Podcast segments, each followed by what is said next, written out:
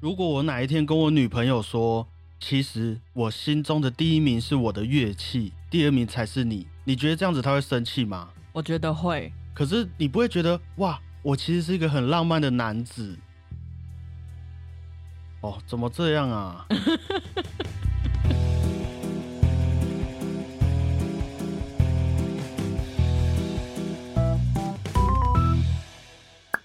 大家好，我是小胖 Blue Tom。大家好，我是果鹏。下礼拜啊，就是我们的西洋情人节。哇， 那在这边我们就不特别祝福各位了啊，反正每对情侣也都有自己对于节日的庆祝方式嘛。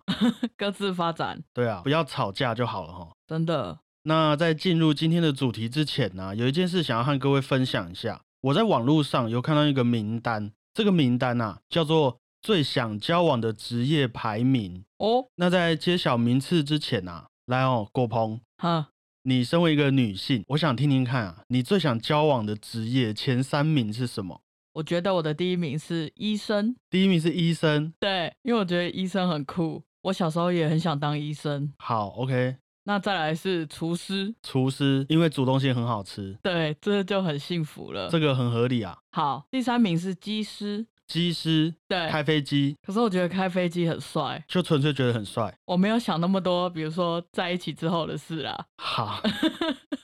我们来看看网络上的名次哈。好，我们先说男生的，男生最想交往的职业啊，从第一名开始，分别是老师、护理师、造型师、空服员、公务员、专柜人员、分析师、室内设计师、运动教练啊，最后是主播。啊，第一名是老师哦，第一名是老师，哦，可能通常会觉得老师特别有爱心吧。哎，我也不知道这些男生到底在遐想什么。对啊，应该是有特别的遐想，好，不讨论。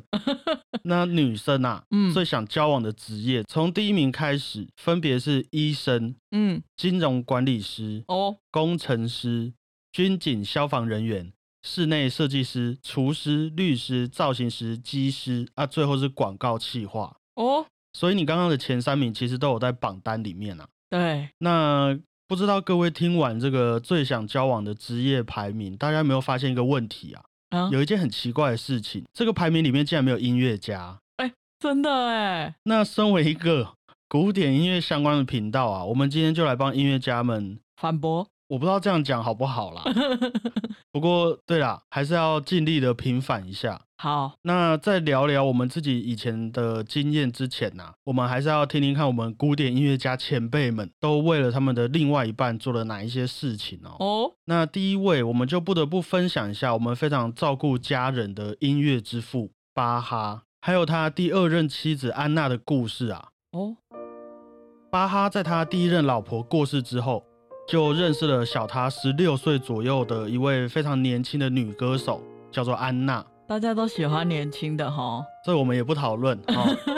那他们结婚之后啊，安娜就生了很多的小孩，她也从一位女歌手啊，慢慢变成了一个全职的家庭主妇。嗯毕竟要顾小孩嘛，还要嗯照顾巴哈，巴哈很辛苦啊。嗯，但是巴哈也没有觉得说安娜这样子做就是应该的啦。所以在结婚之后，巴哈时不时也会教安娜弹管风琴，哦，时不时也会创作许多音乐啊，给安娜抒发一下她心中的这个情绪。安娜喜欢这些吗？安娜应该是蛮喜欢的啦，毕竟她在带小孩的过程中，难免也会感到压力嘛，感到累啊。嗯，那这个时候有丈夫哎弹一首歌曲给她听，这个也是他们两个人的那个你知道小确幸啊。对不起，我打岔一下，好，说说你身为音乐家，你的另一半在弹钢琴给你听，你会觉得舒压吗？我身为音乐家吗？嗯我的另外一半弹钢琴给我听，嗯， 我会直接帮他上课啊。 对啊，这种舒压啊应该是说啊，音乐也是他们两个共通的语言啊呐、哦，有一些我对你的感情，可能我爱你这三个字听起来要重量也可以，要没有重量也可以，嗯但是一段旋律，我送给你的这一段旋律，嗯哼，对我们两个人之间的意义就不一样了。有道理。所以巴哈啊也为安娜写了一本钢琴曲集，哇哦，叫做《给安娜的钢琴笔记本》，用音乐啊来记录，来代表他们夫妻的幸福婚姻生活哦。好浪漫哦！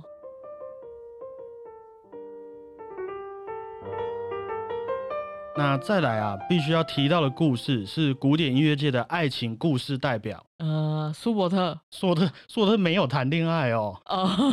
他都失恋而已。舒曼，舒曼和克拉拉，嗯，他们这一对夫妻，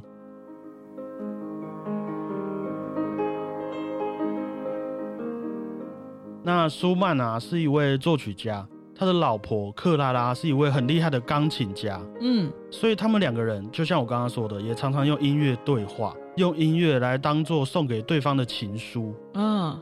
于是舒曼就在和克拉拉结婚的时候，选了一位诗人的诗，然后写成了一首歌，送给克拉拉当做结婚礼物。这首歌啊，就叫做《奉献》。哦，歌词里面也有非常浪漫的一句话，他说：“你是我更好的灵魂，也让我成为更良善、更好的自己。哦，天哪，记下来，”我会记下来啊。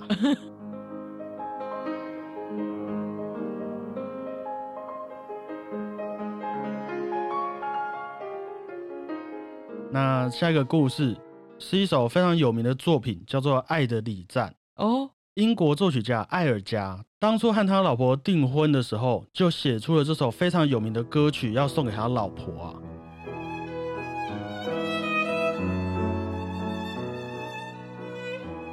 而且之后啊，每当有一些特定的节日，譬如说情人节啊、生日啊，哼或是圣诞节啊，他也都会写一些音乐来送给他的老婆，当做纪念。他很懂哦，他很懂啊。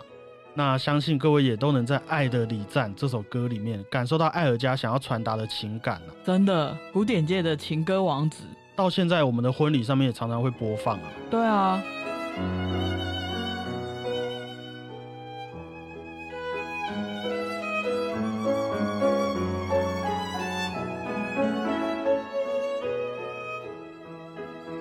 OK，以上这些故事大概就是当你的另外一半是一位浪漫的作曲家的时候，你们的生活会有怎么样的事迹啊？嗯，那我们可以说啊，音乐家们最擅长的就是用音乐、用歌曲来表露自己的心意。对，就连上次分享的那个舒伯特啊，他也常常用自己的音乐去跟人家告白，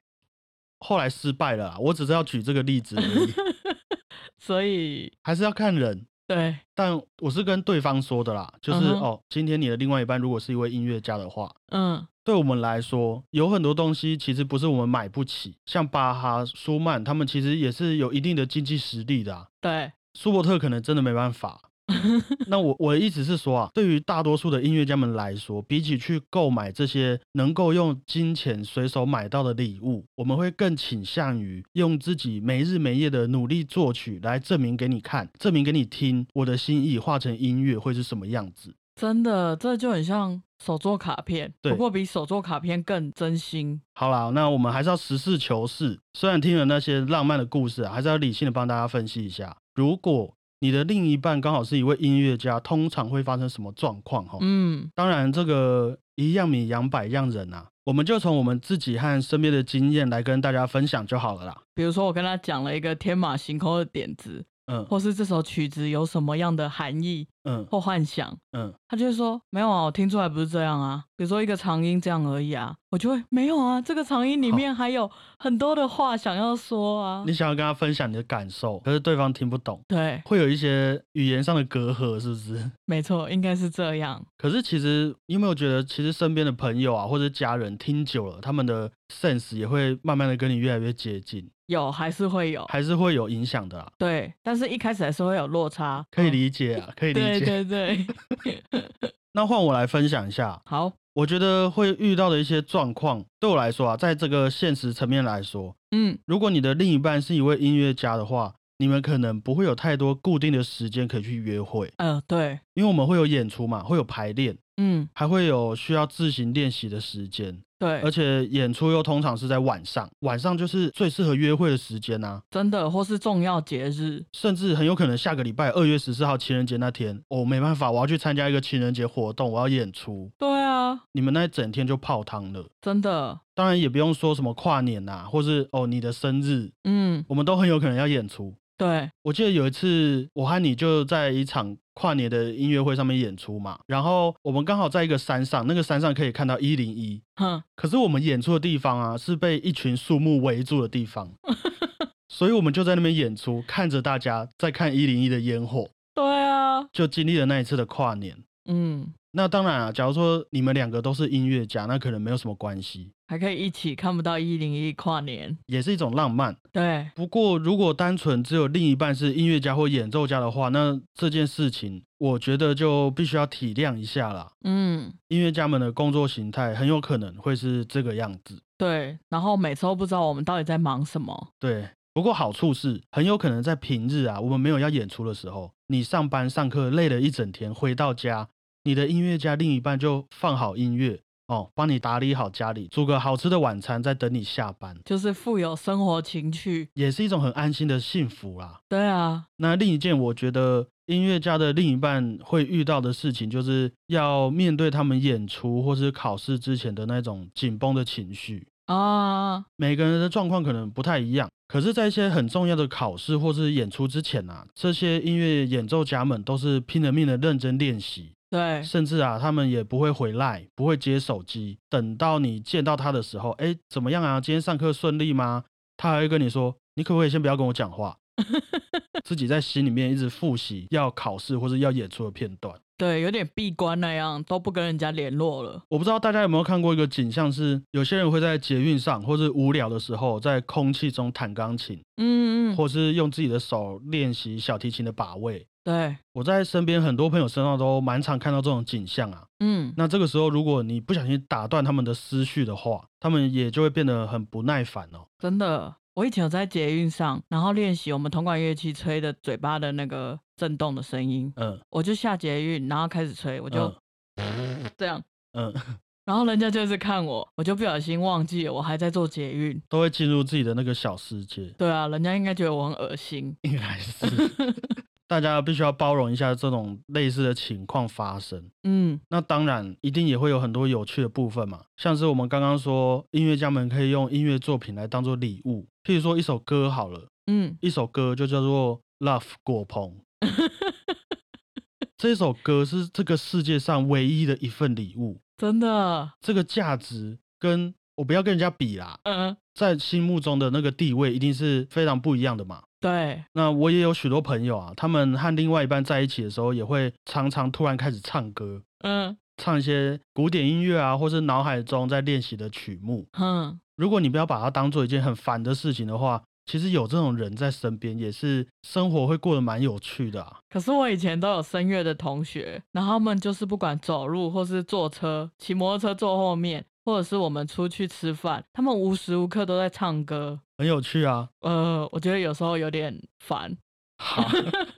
就骑机车在后面那边， 哦，好好沟通最重要啊。对对对啊，不过趣味还是可以有的。对，譬如说，你看迪士尼，你很喜欢迪士尼的歌嘛？嗯，你的朋友、你的另外一半可以唱给你听，可以帮你改编，对可以帮你换歌词，换成 Love 果鹏的歌词哦，哦，这个就很浪漫了哦。对，那我也觉得最重要的是啊，当你心情不好的时候，需要人家安慰你、需要帮助的时候，他们除了在旁边陪伴你之外，也能陪你一起听音乐、嗯，一起唱歌，甚至演奏乐器给你听，嗯，因为这是他们最擅长的事情嘛，用音乐来带给别人幸福的感觉嘛。对，那虽然有一个音乐家另外一半，感觉啊必须要牺牲很多事情，但是我觉得如果他也愿意和你分享他心中的音乐，那这种幸福哦，已经变成了另一个层级的满足感了啊、真的，好，我们就分享到这边啦、剩下的就交给各位自行评断啦、嗯，还是要说一下，音乐家们也是人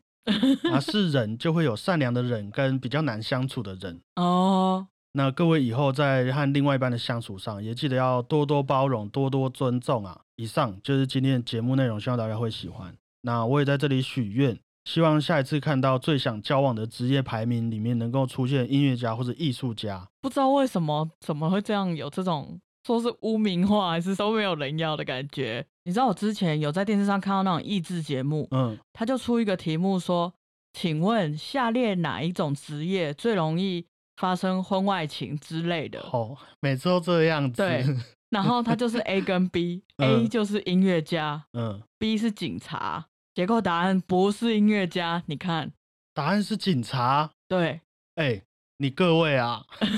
哎、应该不是婚外情，反正是容易有艳遇之类的。不管怎么样啊，我觉得这种社会的舆论或是整个社会的风气啊，是需要大家一起好好努力的啊、对啊，我觉得真的一定还是会有一些人出事嗯，啊，登上新闻版面，被大家拿来炒作，对，有些甚至也不是事实。不过我觉得这个好的声誉，还有这种干净的艺术环境，嗯，还是需要大家好好努力的啦，没错，共同创造，一起努力啊，我们也会好好加油，好吗？洁身自爱。对啊，谢谢各位，我是小胖 Blue Tom，谢谢大家，我是果鹏，大家拜拜。洁身自爱 啊。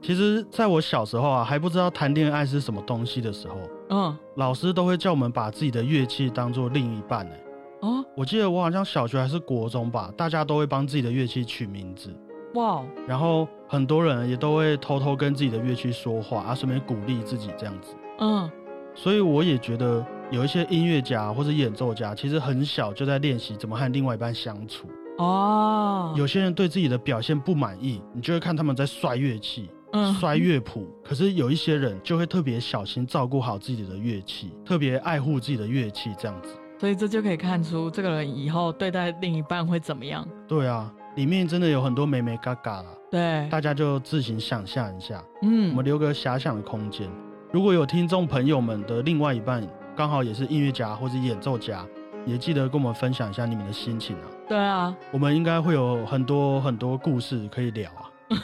那记得要留言给我们哦。嗯，